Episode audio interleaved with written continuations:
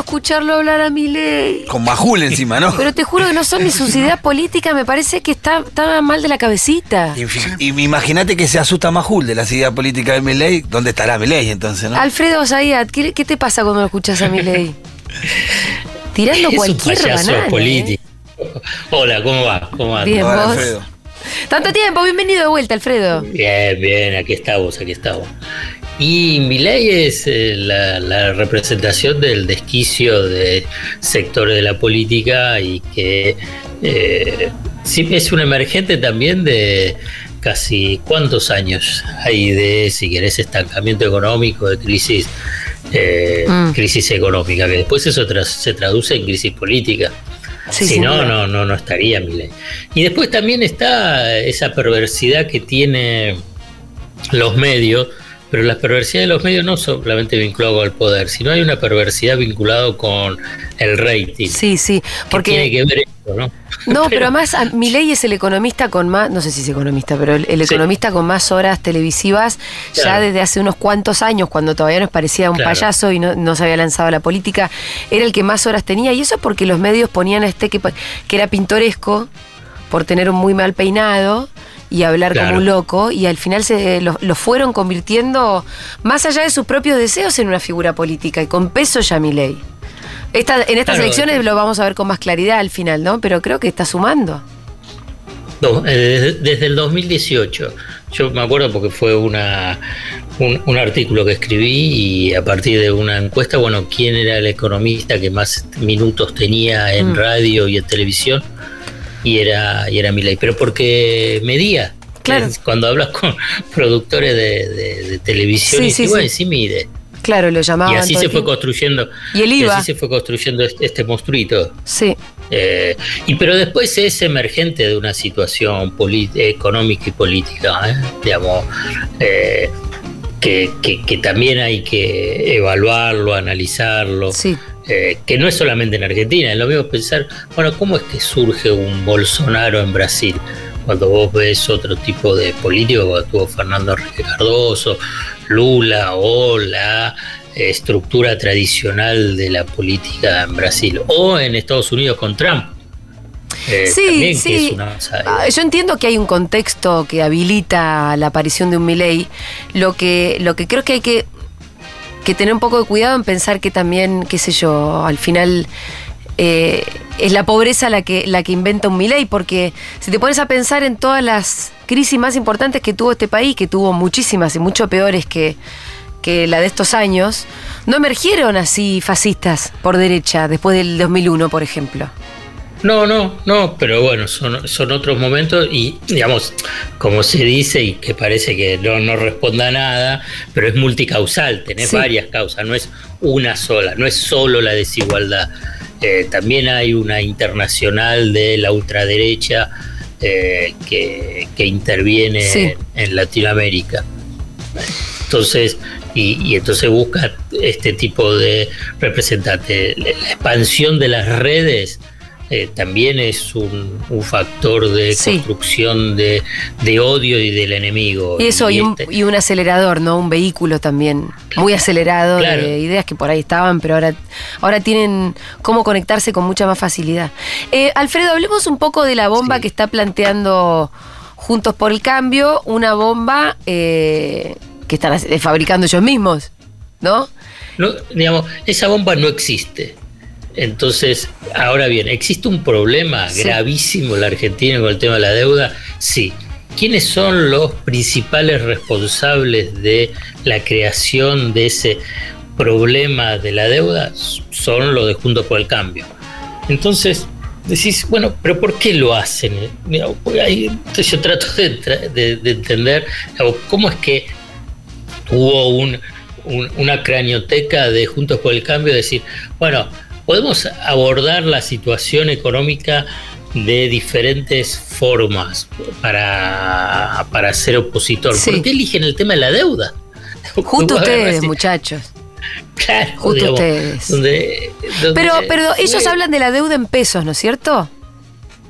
Habla de la deuda en pesos, pero la mezcla con el tema de la deuda en dólares, porque dice que hubo un crecimiento equivalente a 83 mil millones de dólares, sin decir a qué tipo de cambio está refiriéndose y a qué tipo, a, cuál de todas las deudas, si la del Banco Central, si también la, del Tesoro, por ahí la juntan las dos, hacen una mezcla que hay un error conceptual que, viene de, antes, no de ahora, ¿eh? porque antes ya también eh, la Cunza, Sandleris, jóvenes mezclaban lo que es deuda en pesos y deuda en dólares. La verdad que son diferentes. Sí, totalmente diferentes. Sí, hay, un billete que metí vos y otro que no. Claro, exacto. Una cuestión muy básica, que no, tenés que ir al Ditela, viste que, que salen del Ditela o de la UCEMA para, para saber que existe esa diferencia. Bueno, para, a ellos parece que eso no, no, no, aprendieron o buscan una confusión deliberada. Ahora, buscan la confusión y la confusión también eh, existe porque no es tan fácil de entender para nosotros los comunes. O sea, para alguien que no sabe mucho de economía es muy fácil de entender la deuda en dólares. Vos sos un Estado soberano que pide moneda extranjera, eh, para obtenerla necesitas vender cosas más o menos se entiende. Por lo general te lo presta el FMI, te lo, se lo devuelves con muchos intereses.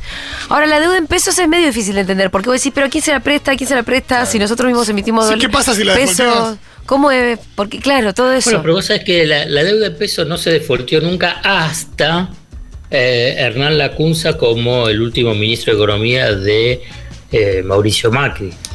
Eh, ¿Por qué? Porque la deuda en pesos es deuda que vos emitís en tu propia moneda. O sea que eso eh, es relevante, digamos, que vos, vos haces la platita. La podés devolver. ¿Por qué no la devolverías? Claro, claro, exacto. Digamos, ellos inventaron con esa habilidad marketinera, esa estrategia de marketing, la palabra reperfilamiento. Es decir, yo ahora no te pago, te lo pago más adelante, que es lo que cuando uno dice entro en cesación de pago y te hago una reestructuración. Solamente que ellos lo hicieron en forma compulsiva. Eh, entonces ellos dan a, dan entender que, bueno, esta deuda no se puede pagar. Y entonces va a haber un reperfilamiento en el caso que nosotros seamos gobierno. Y yo creo que aquí viene para mí el punto central para tratar de entender este comunicado, que es una, un abordaje político más allá de, la, de las cuestiones técnicas, peso, dólar, porcentaje de deuda sobre el PBI, Banco Central, etcétera, etcétera.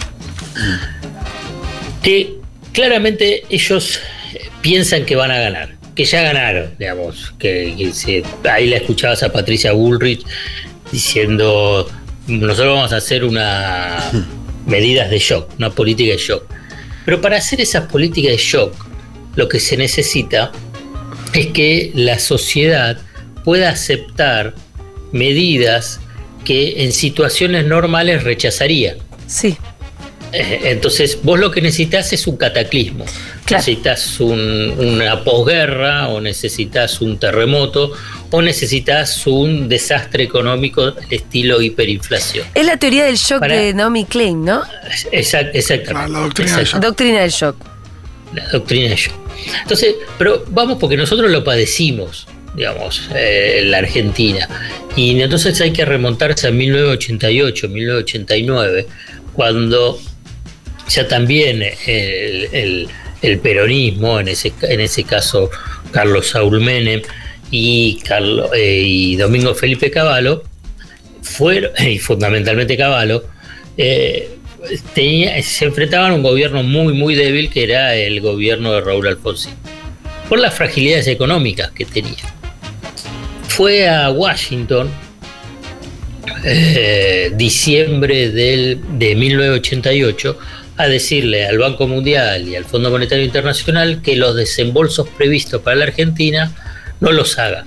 No los haga porque es un gobierno que no que que ya está débil y que el próximo no va, a refinanciar todo. Eh, y que eran ellos, ¿no? Sí. Bueno, el, Banco Mundial no desembolsó.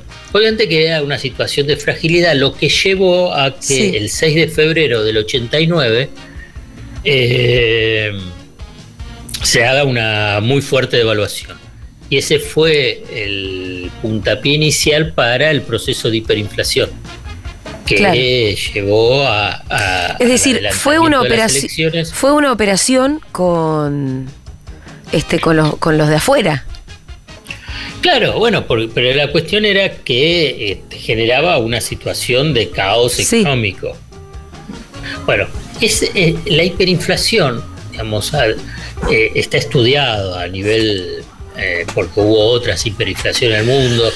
Una, la, que siempre se estudia es la de Alemania de la primera posguerra, y esa hiperinflación es lo que permitió el ascenso de el nacionalsocialismo con Adolf Hitler. Cinco mil y pico era, ¿no? Eso. La, inflación hiperinflación. Sí. Sí, sí, la hiperinflación es cuando no hay precios. No, pero te digo la de Alemania, la de Alemania en ese momento era como de cinco mil y pico por ciento que había sido un año al otro. Sí, sí, sí. Entonces, ¿qué es lo que y qué es lo que genera la hiperinflación y está estudiado en la sociedad? Es los traumas similares a una posguerra. Sí, sí, terror. Entonces, claro, entonces aceptas lo que venga. Y, a qué, y salto a lo del 89 porque ahí fue.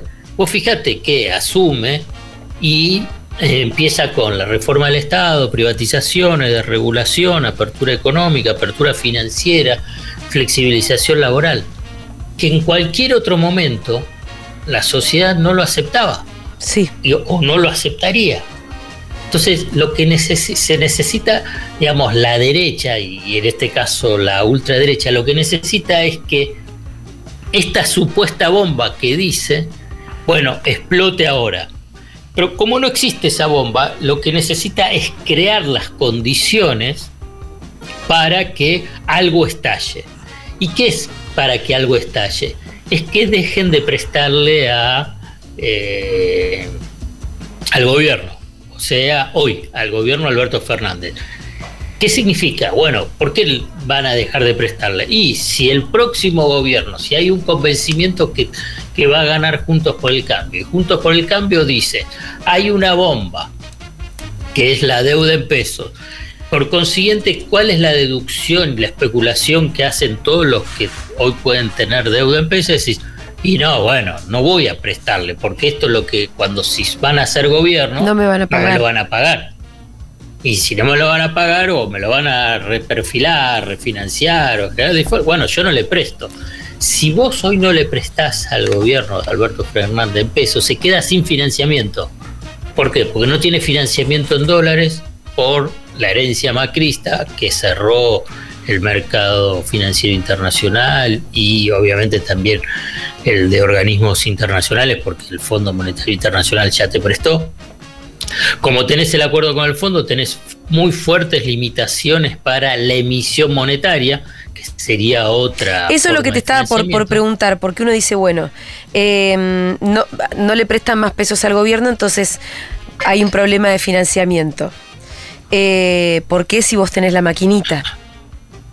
Claro, pero lo que pasa es que eh, eh, no, no podés emitir porque tenés el fondo tenés el fondo y además tenés una restricción que es propia, que es una economía bimonetaria.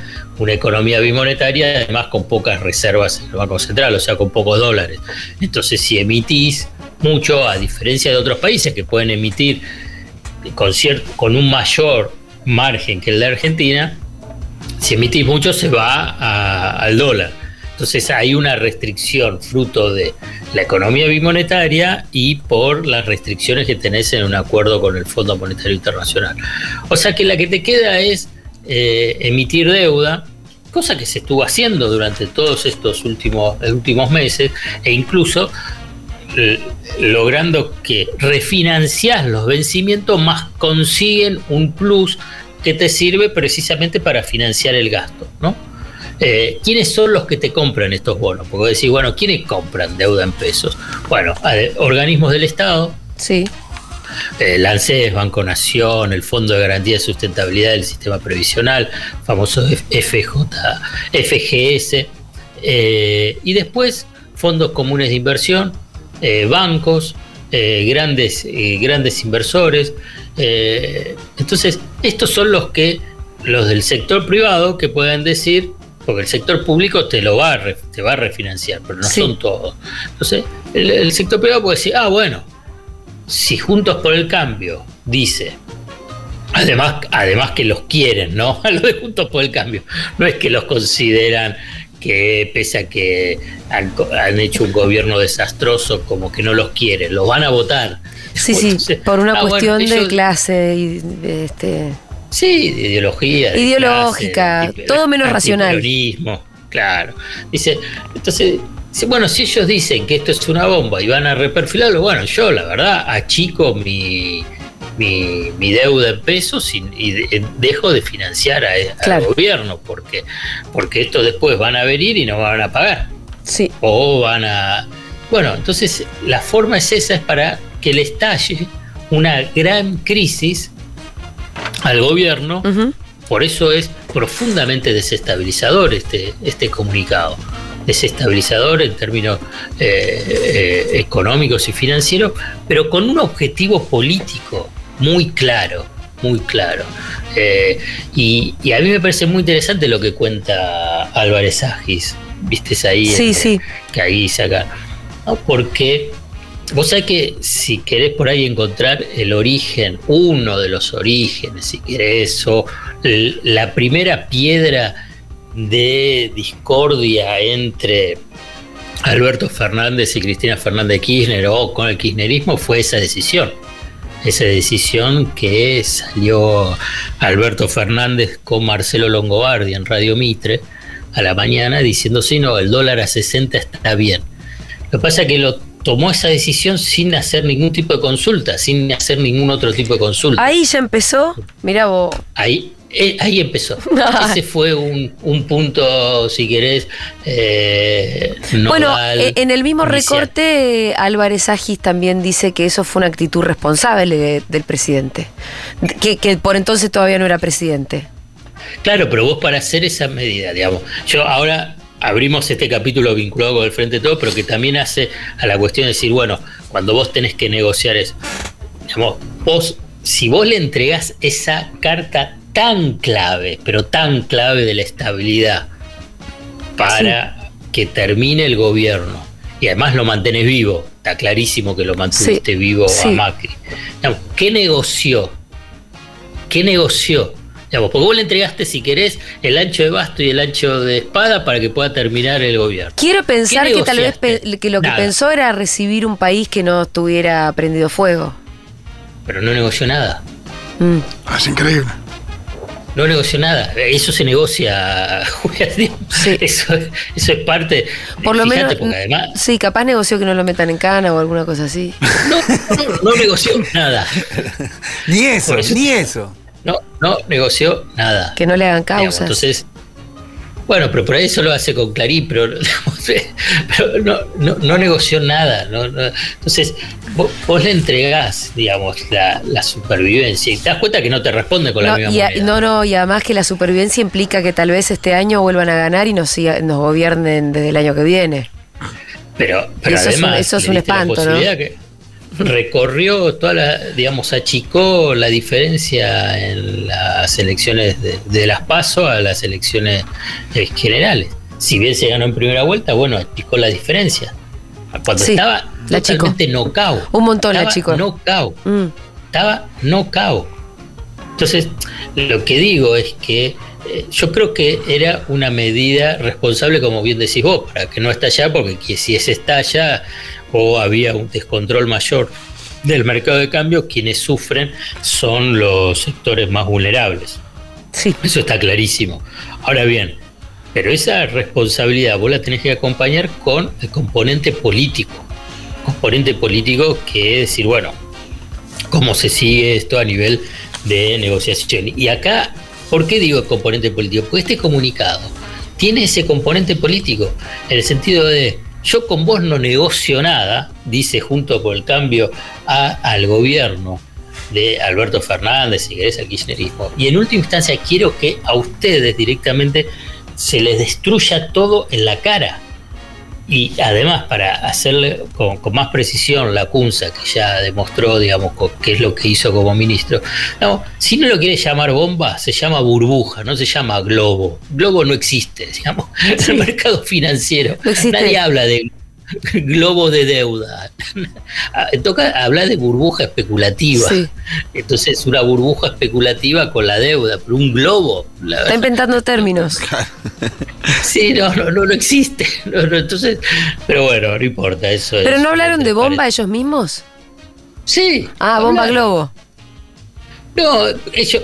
Eh, dice, el título es: Están dejando una situación peor que la del 2015 y una bomba armada para el pueblo argentino. Mm. Salió la CUNSA para tratar de bajar el tono y dice, no, bueno, no hablemos de bomba, hablemos de un globo que se está inflando. Mm. Y no es un globo que se está inflando. En todo caso, puedo decir que es una burbuja especulativa. ¿Por qué? Porque eh, eh, en términos financieros, quiero decir.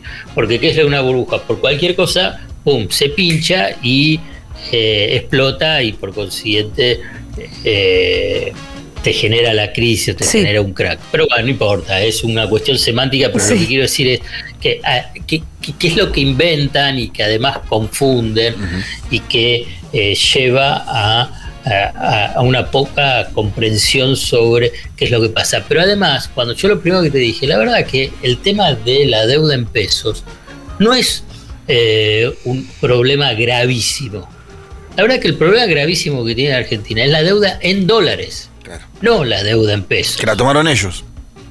Claro, ¿Y, qué deuda en dólares? La deuda en dólares con el Fondo Monetario Internacional. Porque esa deuda con el Fondo Monetario Internacional, además de que es impagable, 45 mil millones de dólares, está devengando, o sea que hay que pagar una tasa de interés altísima altísima. Y en muy poco este tiempo. este año subió. Sí, pero en el, pero en el 2023 se duplica la tasa, más que se duplica, la tasa que pagaste en el 2022.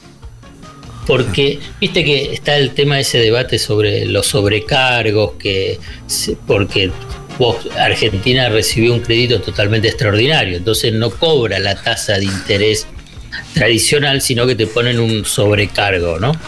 Es casi del 7,23% la tasa de interés sobre esa deuda del Fondo Monetario Internacional. Entonces, algo que durante el 2022 pagaba solamente intereses, 1.700 millones de, de, dólares, durante este año, si no sigue subiendo esa tasa de interés, cosa que es poco probable, lo más probable es que siga subiendo, eh, va a pagar casi 3.500 millones de dólares. De interés. de interés. solo de interés. Porque, porque es importante porque a veces hablamos del préstamo del FMI y se habla del monto de la, de la prima. Sí, pero el interés es peor. cuando vemos esto de los sobrecargos, el interés es, es enorme porque aparte, cuando lo terminemos de pagar, ¿cuánto vamos a haber pagado? Todo el sistema es muy perverso. Porque ¿sabes por qué sube la tasa de interés esa? De porque la tasa de interés que aplica el Fondo Monetario Internacional es, eh, es un componente de las tasas de intereses de los principales bancos centrales. Del Banco Central de Estados Unidos, el de Europa, el de Japón, eh, eh, el de China y el de Inglaterra son cinco. Bueno, y como ellos están subiendo la tasa de interés para enfrentar la, la, inflación y el peligro de, la recesión, entonces, como, fíjate, una medida que es propia para sus países afecta a los países más vulnerables, ¿no? Entonces, eh, y entonces te sube la tasa de interés, porque así sale automáticamente. Bueno, es, muy perverso cómo funciona el sistema financiero. Bueno, a esa perversidad que la Argentina no estaba, porque Argentina no estaba en el Fondo Monetario Internacional, es que el gobierno de Macri metió a la Argentina. Porque ya no es que metió al, gobierno de Alberto Fernández, metió a la Argentina. Sí, sí, sí. sí. Porque es una cosa que. Eh, la cantidad de años que va a durar esto. Ay, qué bronca todo, eh, qué odio que me da. Eh, y, y, vos, y, lo último, para decirte, el nivel de impunidad que Sí. tienen estos muchachos, digamos, eh, no sé si es para sacarse el sombrero o para decir, ah, bueno, no sé, abandonemos, porque no, no se puede creer, fueron un desastre. un Y, y- y desastre es muy posible que vuelvan a gobernar, es tremendo. Bueno, Alfredo, pum para arriba, Dale. termina la columna. Sí. Te mandamos un abrazo hasta el jueves que viene. Chao. Era Alfredo Zayate en Seguro La Lo escuchan en cheque que volvió. Ah, sí, volvió Cheque, claro. Bueno, Cheque. Volvió él. Cheque ya había arrancado. Claro, volvió él, pero. Sí, sí, sí. Ahora ya queda más claro.